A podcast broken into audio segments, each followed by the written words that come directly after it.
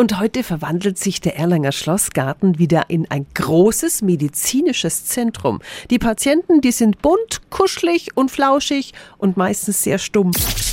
365 Dinge, die Sie in Franken erleben müssen. In Erlangen öffne wieder das Teddybär-Krankenhaus. Kindern soll die Angst vom Arztbesuch genommen werden und Studierende sollen lernen, wie sie mit Patienten umgehen. Also eine Win-Win-Situation und Kuscheltiere helfen dabei. Alexandra Bittner ist Medizinstudentin und mit von der Partie. Guten Morgen. Guten Morgen. Alexandra, wie kann ich mir das vor Ort im Erlanger Schlossgarten jetzt vorstellen? Wir haben ganz viele unterschiedliche Stationen. Also einmal die Standarduntersuchung, also wir können das Herz abhören, in die Augen schauen, in die Ohren leuchten.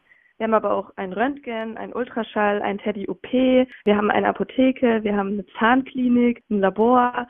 Die Kinder können einen echten Rettungswagen anschauen. Und wir haben große Organteddys mit großen Plüschorganen, wo wir den Kindern ein bisschen erklären, was die einzelnen Organe im Körper so machen. Und wie läuft dann Besuch bei euch ab? Am Anfang haben wir die Anmeldung und da malen die Kinder ihr Kuscheltier einmal auf ein Blatt drauf und dann erzählen sie uns, was das Kuscheltier eigentlich hat. Wir hatten einmal einen Eisbären, der hatte irgendwie Schnupfen und dann einen Hustenanfall, ist auf dem Eis ausgerutscht und hat sich dann seinen Fuß gebrochen zum Beispiel. Ach Gott, der arme Kerl.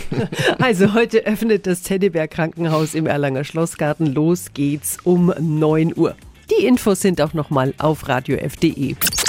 365 Dinge, die Sie in Franken erleben müssen. Täglich neu in Guten Morgen Franken um 10 nach 6 und um 10 nach 8. Radio F.